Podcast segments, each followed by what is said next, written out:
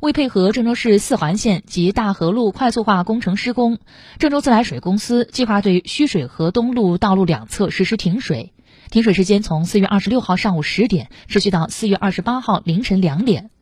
本次停水主要影响锦艺汽车智慧港圆通纺织城锦艺运河上城康利中州国际酒店等用户。